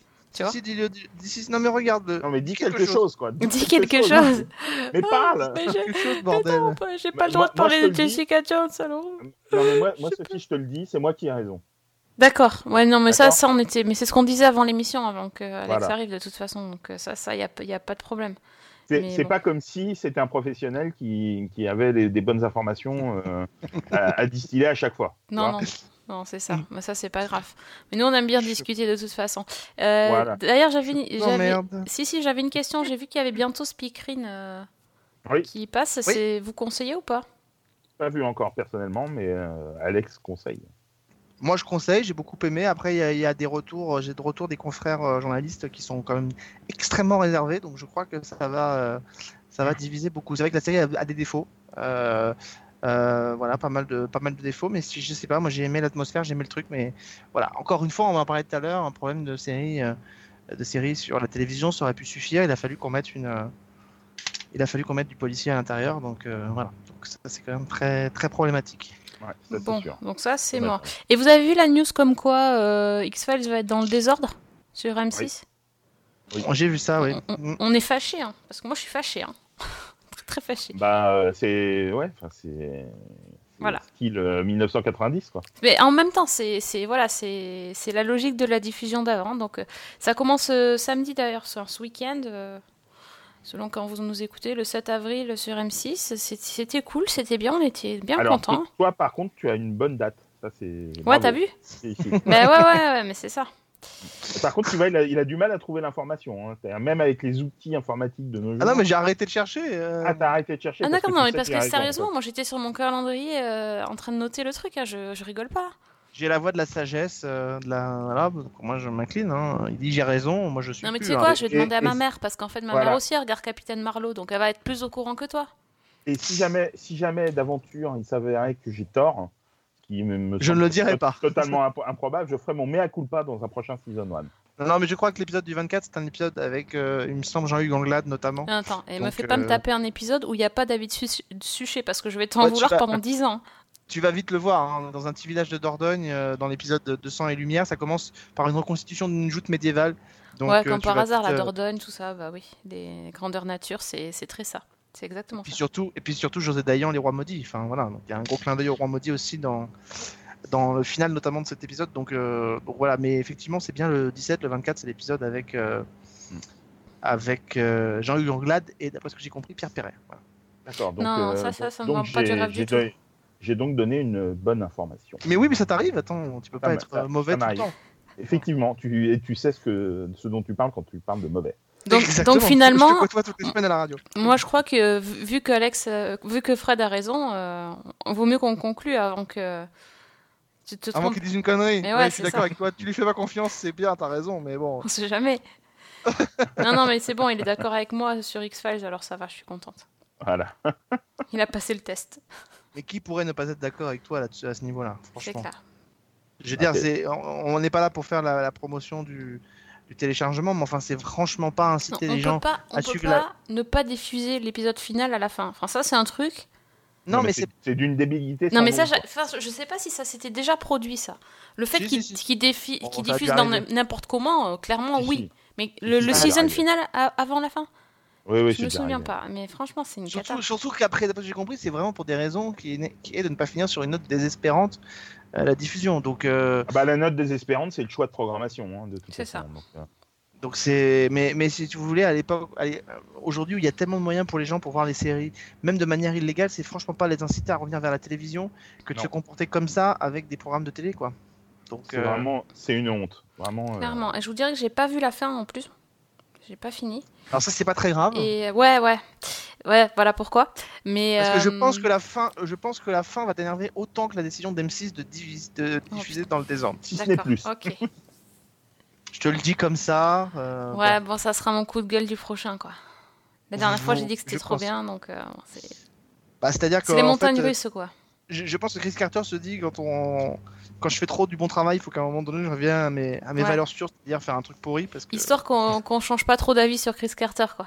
Bah, C'est-à-dire que au moins dans, la, dans le final de la saison 9, euh, on avait quand même la possibilité de se dire bon, c'est un, un final, euh, voilà, avec l'apocalypse qui va arriver en 2012, etc. Là, c'est censé être le final de la série. euh, c'est censé être le final de la série pour potentiellement et le départ de Gillian Anderson. Alors honnêtement, je sais pas comment Chris Carter va faire s'il fait une saison 12 sans Gillian Anderson, parce qu'elle a dit qu'elle ne serait pas là, parce qu'il n'y a pas la possibilité à la fin de cette série de se dire au revoir Gillian Anderson. Voilà. Hmm. C'est pas spoilé de vous dire ça, mais on voit bien qu'effectivement ça a été tourné avant la décision et que bah, maintenant il va être emmerdé quoi. Mais Ah, ce il va faire un mal de dire flashback, au euh, revoir X-Files, non? Qu'on le débranche, c'est ça. Ouais, voilà. Ouais. Ah bah de toute façon, euh, plus ça continue de descendre, euh, je veux dire à part ils trouveront plus facilement du pétrole que des téléspectateurs donc. euh, Allez, encore Dallas. C'était pénible, hein. Ah oui tiens c'est vrai. Ah oui, écoute Ça, euh, ça, ça pouvait être Dynasty aussi. ça pouvait aussi. être Dynasty ouais. La Denver Carrington fait beaucoup dans le pétrole aussi. Et la prochaine fois, on parlera de vin, comme ça on pourra évoquer Falcon Crest. N'importe quoi. Et on peut en parler de Dallas puisque le héros de Falcon Crest a failli dans, a joué J.R. Dans Dallas donc. euh, Oui. Magnifique. Donc, il est temps de conclure. Merci les garçons d'être revenus. hein. Enfin, je sais pas si je vous remercie finalement. Donc, euh, non, on, va- on verra. On, on va peut-être euh, rappeler Fanny en fait. Reviens Fanny, help, me laisse plus toute les seule. 9 saisons de Dynasty sont disponibles en DVD. ça. Euh, si donc, vous voulez parler de. Dynasty et de Dallas en, en MP euh, sur Twitter, ces, ces messieurs se feront un plaisir de vous répondre. Et sur euh, quel, quel compte Twitter? At Season 1. Non, à Season 1, ils bannent. Ils unfollow direct les gens qui parlent de Dynasty. Alors, si vous voulez nous parler de Dynasty, c'est-à-dire que si vous êtes des gens de goût, euh, vous pouvez euh, avec at Alexandre Le Train et je ne manquerai pas de taguer euh, at euh, Season 1 aussi dès que vous parlerez de Dynasty, rassurez-vous. Ce sera comme les alertes grandes show. Je vous propose une alerte Dynasty à partir d'aujourd'hui et qu'on en parle toutes les semaines sur le mur de, de Sophie at Season 1. Voilà, c'est une bonne idée, je trouve. Et on va commencer par la saison 1 euh, Voilà. et le pilote de 3 heures. Que Ah tu non, vas non, revoir une non, deuxième non, non, non, j'ai donné, je te rappelle. euh, je- Eh ben, donne, sois généreuse. C'était trop pour moi. C'était trop. J'ai j'ai Et d'ailleurs, l'année prochaine, on fête les 40 ans de Côte Ouest. Oui, Donc, bah si oui. vous avez envie qu'on parle de Côte Ouest dans cette émission, n'hésitez pas à nous le faire savoir. Je suis sûr que Sophie sera ravie. Ah, qu'elle puisse, commencer, qu'elle puisse commencer la diffusion quand même? 357 et 300... 45. 344 épisodes Voilà. à voir euh, plus une Ouais. mini-série. Je m'y mets tout de Il suite, nous faut quoi. un petit peu de temps. Ouais, Voilà. ouais, pas, de Sophie. temps. euh, si jamais tu te dis non, mais je- je- ça n'est pas possible, je les trouverai pas, sache que Fred a a. l'intégrale. On, Voilà. on a les dates tous les deux, on peut te les envoyer. Ouais, bon, ah, envoyez-moi plutôt les bouquins de série là dont vous avez parlé, ce serait beaucoup plus intéressant Très bien. à choisir. Euh, merci à tous en tout cas de nous avoir écoutés jusqu'au bout, même les bêtises. On vous Ça donne rendez-vous très très. Non, c'est le podcast entier qui est un bêtisier avec vous. On vous donne rendez-vous très très très vite euh, pour un nouveau numéro. Oh, Ah. il est fatigant. Et en attendant, bonne semaine. Bonne série. Et bon Comme il l'a dynastie pas dit. surtout. Non mais Et Alex, t'es un imposteur quoi. Tu fais même plus le. Bonne série. Non, c'est terrible. Hein. oh, le mec, il... il a pas les dates, il arrive à la bourre, il, il a rien. Non. Et en plus, il attends. dit pas la, la fin du truc. Attends. Non, mais... Non mais je, je m'insurge. Je n'arrête pas à la bourre. C'est toi qui décrètes trois quarts d'heure avant l'émission qu'on va commencer plus tôt. Donc excuse-moi. Il c'était pour... que Fred ait le temps de manger. euh, manger. Je pensais à Fred en fait. Ouais, merci. Et. Finalement, on a, on a fini exactement à la même heure que si on avait commencé à 21h. Bah, parce que Steven Boschko est un sujet passionnant. Ou Ouais. vous avez dit trop de bêtises, mais bon, après ça, c'est c'est à voir. Ça, c'est sur la fin, mais sinon, euh, je pense que le contenu sur Boschko est pas mal. D'accord.